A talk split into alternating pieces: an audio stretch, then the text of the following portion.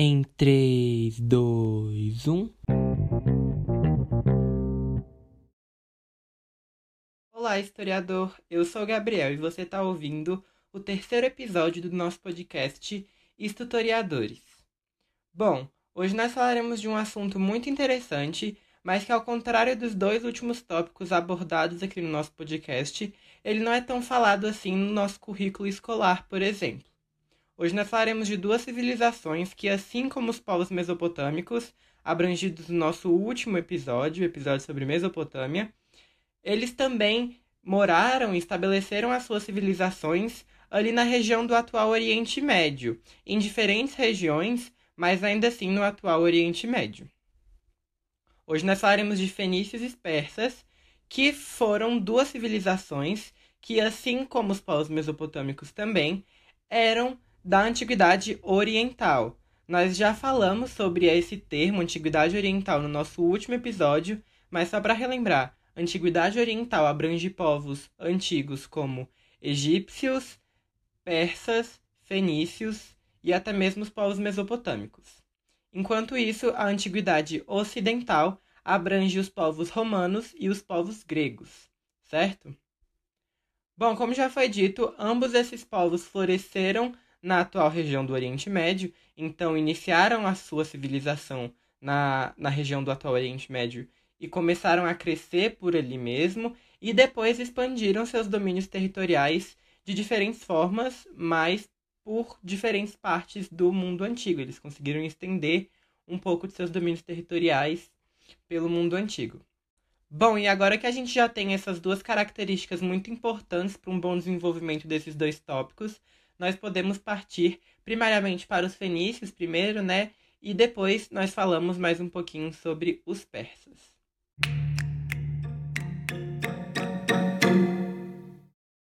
Conhecidos como os navegadores antigos, os fenícios fundaram a sua civilização, a civilização fenícia, no atual Líbano, que é o país ali do Oriente Médio, uma região litorânea do atual Oriente Médio.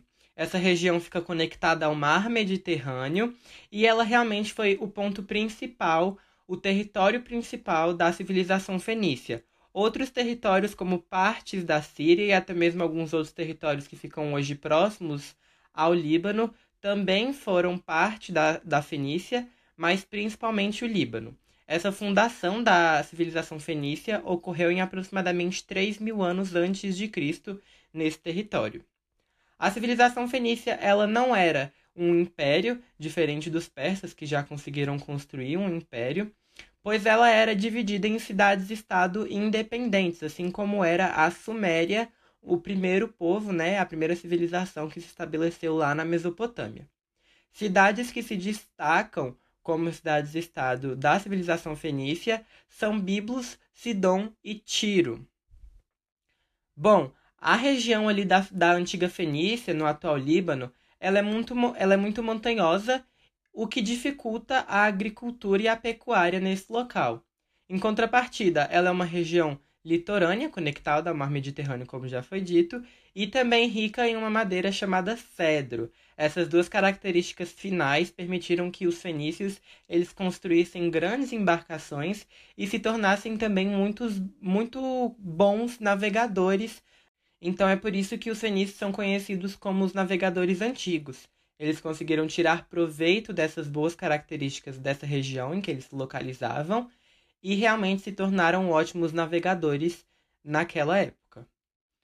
Bom, e essa prática né, de navegação foi tão importante para a civilização fenícia que até mesmo o poder da Fenícia é realmente ligada ao mar além de ter um grande, uma grande conexão com o comércio marítimo, sendo que o comércio marítimo é a principal atividade econômica dos fenícios, o poder fenício também foi ligado ao mar. Então, além de ter esse comércio marítimo muito forte, sendo a principal atividade econômica fenícia, há também o que a gente chama de talassocracia na civilização fenícia. A talassocracia é basicamente o poder relacionado ao mar. Então, dois exemplos de como essa talassocracia funcionava na civilização fenícia é que, primeiro, as grandes cidades fenícias eram também cidades portuárias, Então, nós temos, por exemplo, Biblo, Sidom e Tiro, que são cidades portuárias. Ou seja, eram tanto litorâneas e possuíam bons portos, grandes portos, então eram cidades portuárias. E os líderes dessas cidades eram geralmente conectados com essas atividades marítimas, então exercia ou tinha algum tipo de conexão com alguma atividade marítima. Bom, e por desenvolver esse comércio marítimo muito gigante, onde eles vendiam, trocavam, exportavam e importavam, os fenícios conseguiram desenvolver rotas marítimas muito boas e muito extensas por todo o mar Mediterrâneo, chegando até mesmo em regiões como o norte da África.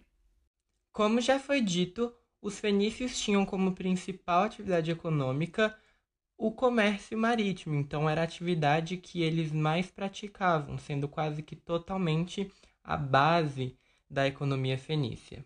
Mas eles vendiam principalmente artesanatos e uma tinta púrpura para tecidos. Inclusive, essa tinta foi a, a, a que deu o nome dos fenícios. Essa palavra fenícios deriva de uma palavra grega chamada phoenix, que era usada pelos gregos para denominar esse povo, denominar os fenícios. E essa palavra fazia referência à tinta púrpura que era vendida por eles. Então eles ficaram muito conhecidos por vender essa tinta para diversos povos. Essa tinta ela era feita, era extraída, né, de moluscos que eram encontrados nas praias do atual Líbano, da região ali da Fenícia, e esses moluscos são chamados múrices. E é basicamente isso. O nome dos fenícios deriva, né, dessa, dessa venda dessa tinta roxa usada em tecidos, e eles realmente ficaram muito famosos pela venda dessas tintas extraídas desses moluscos chamados múrices.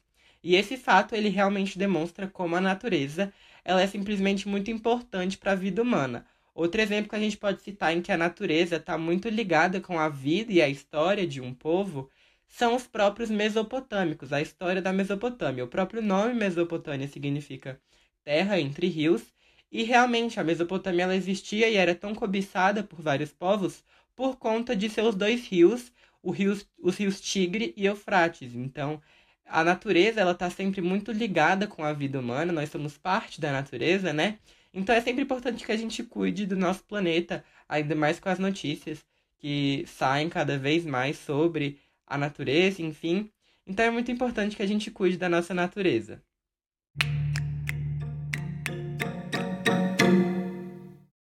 E depois desse momento reflexivo, a gente pode voltar para as características da civilização fenícia.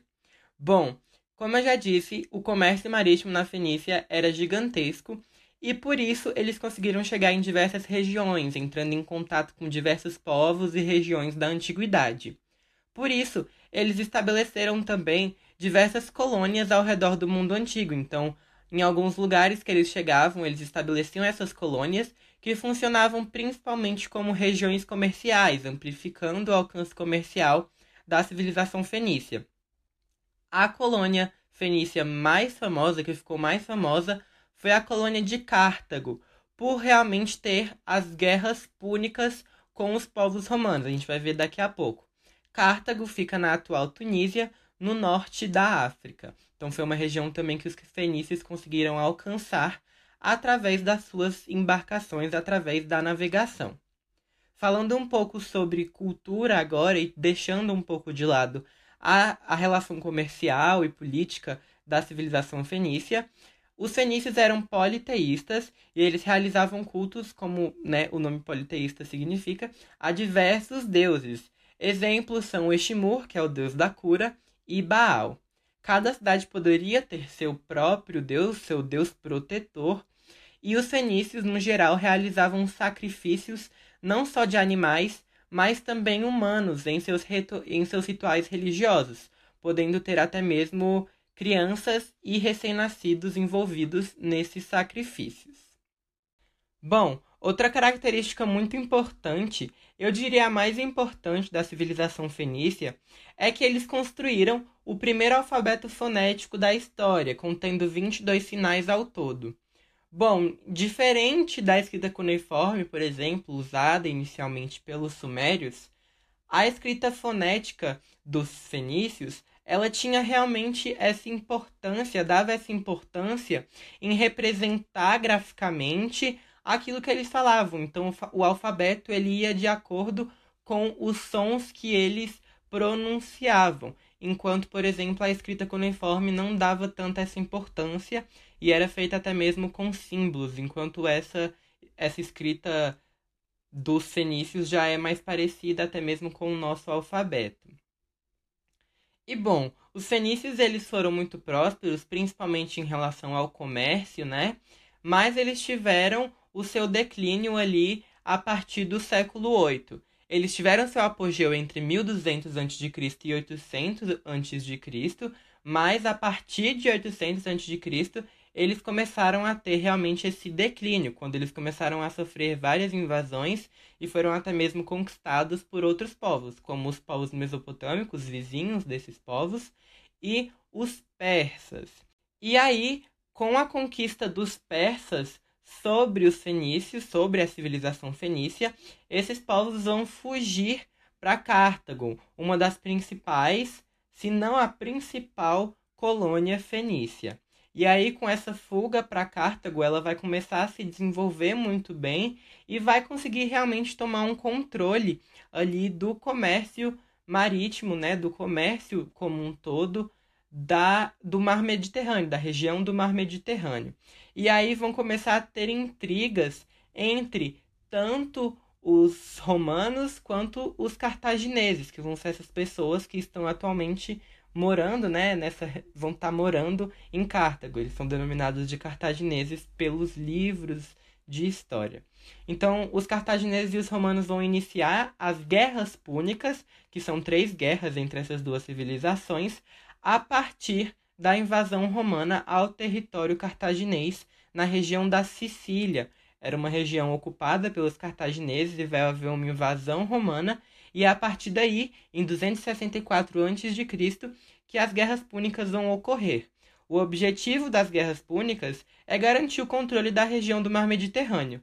Enquanto Cartago detinha o poder do comércio marítimo do Mar Mediterrâneo, Roma possuía o, o poder mais político e administrativo daquela região e queria realmente expandir seus territórios, então tinha essa vontade expansionista.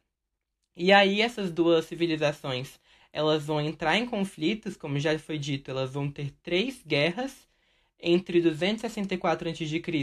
e 241 a.C., que é quando essas guerras vão acabar com a vitória dos romanos e a derrota dos cartagineses. Então vai haver aí uma derrota dos cartagineses e Roma vai passar a ter o poder do mar Mediterrâneo. E é basicamente aqui que nós terminamos de falar sobre os fenícios.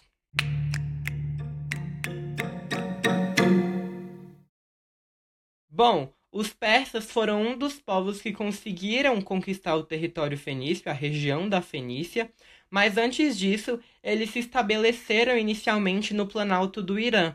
Eles ficavam ali naquela região junto dos medos, que eram outros povos, outro povo, né, daquela região também que estabeleceu naquela região do atual Irã e tinham diversas guerras e intrigas entre esses dois povos. Então essas intrigas entre esses dois eram bem frequentes.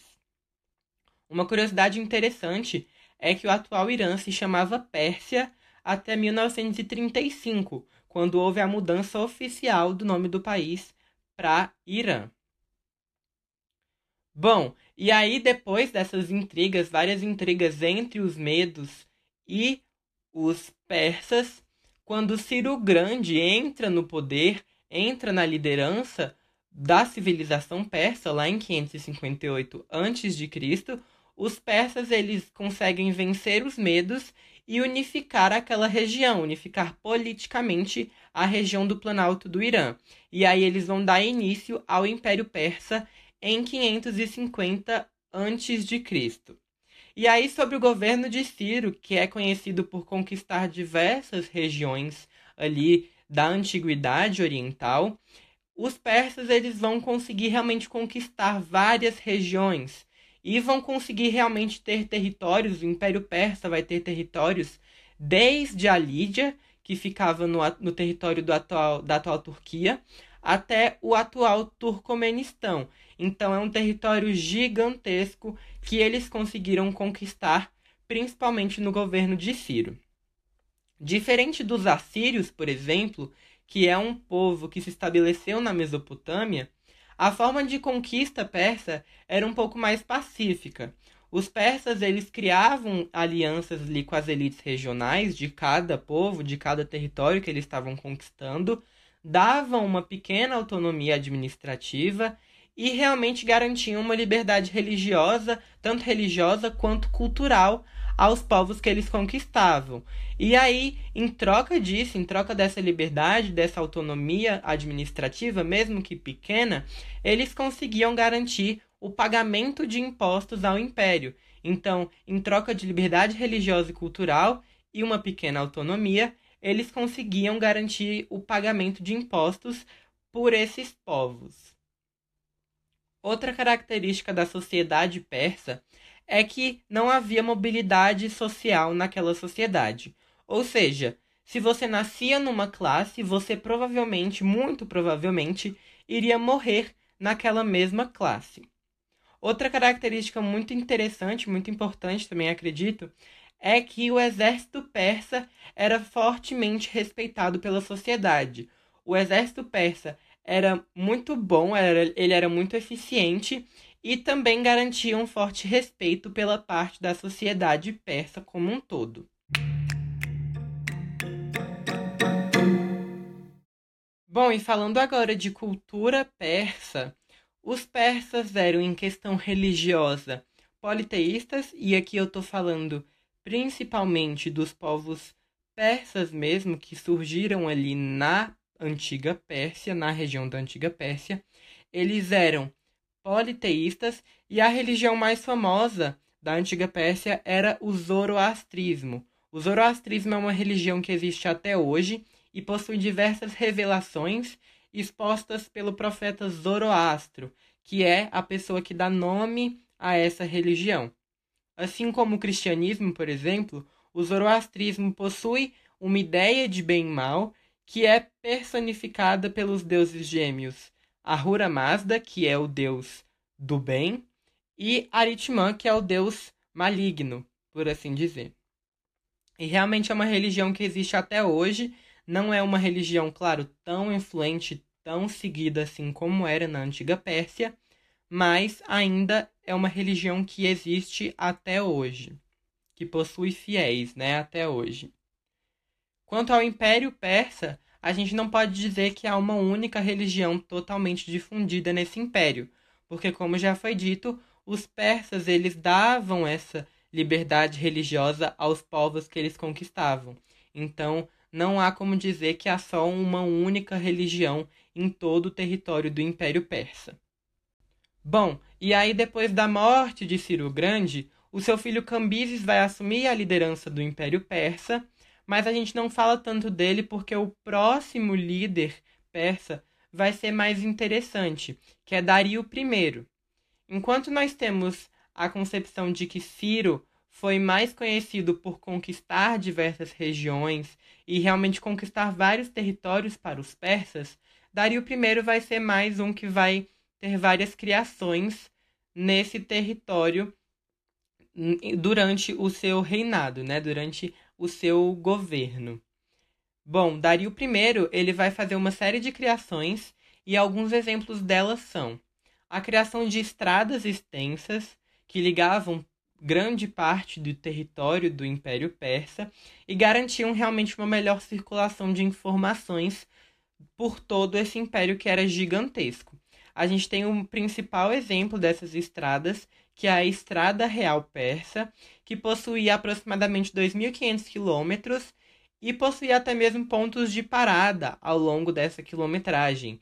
Então, a pessoa que tivesse ali passando, né, pelo território persa, tentando realmente é, circular essas informações, teria até mesmo pontos de parada para descanso durante a sua jornada.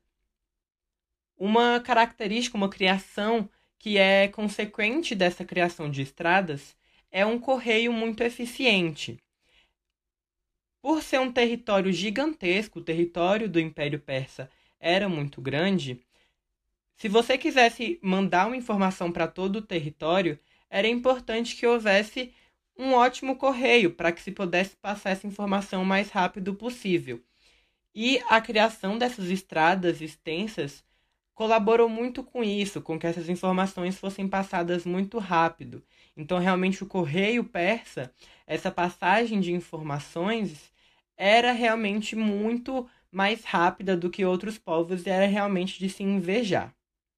Outra criação é a criação do dárico, que é a moeda de ouro muito pura, realmente muito puro. O, o ouro feito usado para se fazer essa moeda era muito puro e ele foi implantado no Império Persa durante o governo de Dario I. A última das criações, mas uma das mais importantes, é a criação das 20 satrápias, que são como estados ou províncias que são regidas pelos chamados sátrapas. Os sátrapas são como, são como pequenos governadores, governantes, né?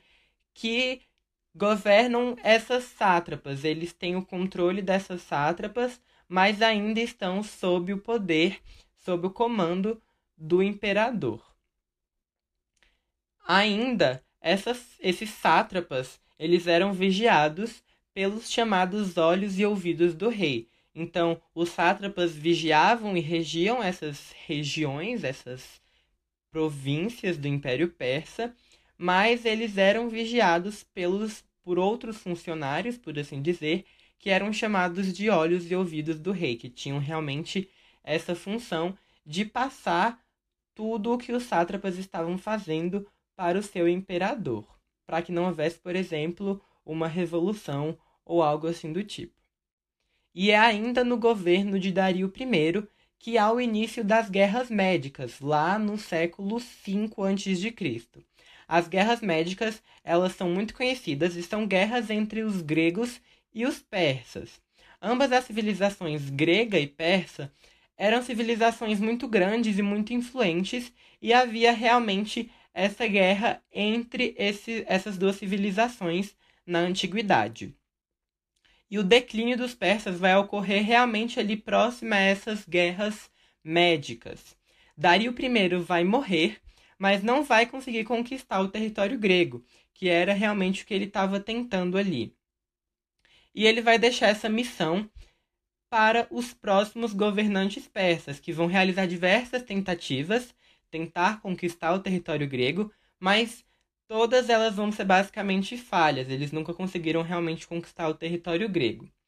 E aí, tirando proveito disso, tirando vantagem dessa situação, Alexandre o Grande ele vai iniciar diversas batalhas na tentativa de conquistar o Império Persa.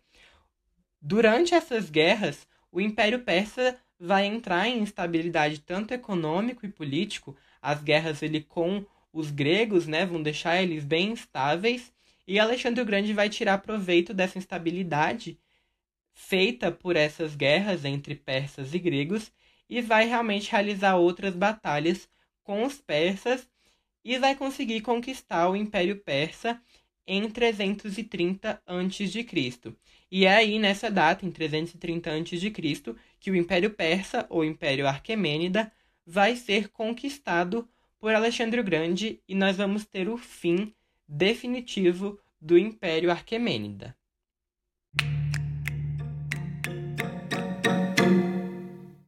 Bom, e é isso. Depois que há realmente essa conquista feita pelo Império Macedônico, liderado por Alexandre o Grande, ao Império Persa, nós temos o fim desse império tão grandioso que conseguiu conquistar territórios desde a Lídia até o atual Turcomenistão. É basicamente isso. Eu espero que vocês tenham gostado desse episódio, que você tenha conseguido adquirir um pouco mais de conhecimento. Nos vemos no nosso próximo episódio. E é isso, te vejo lá. Tchau!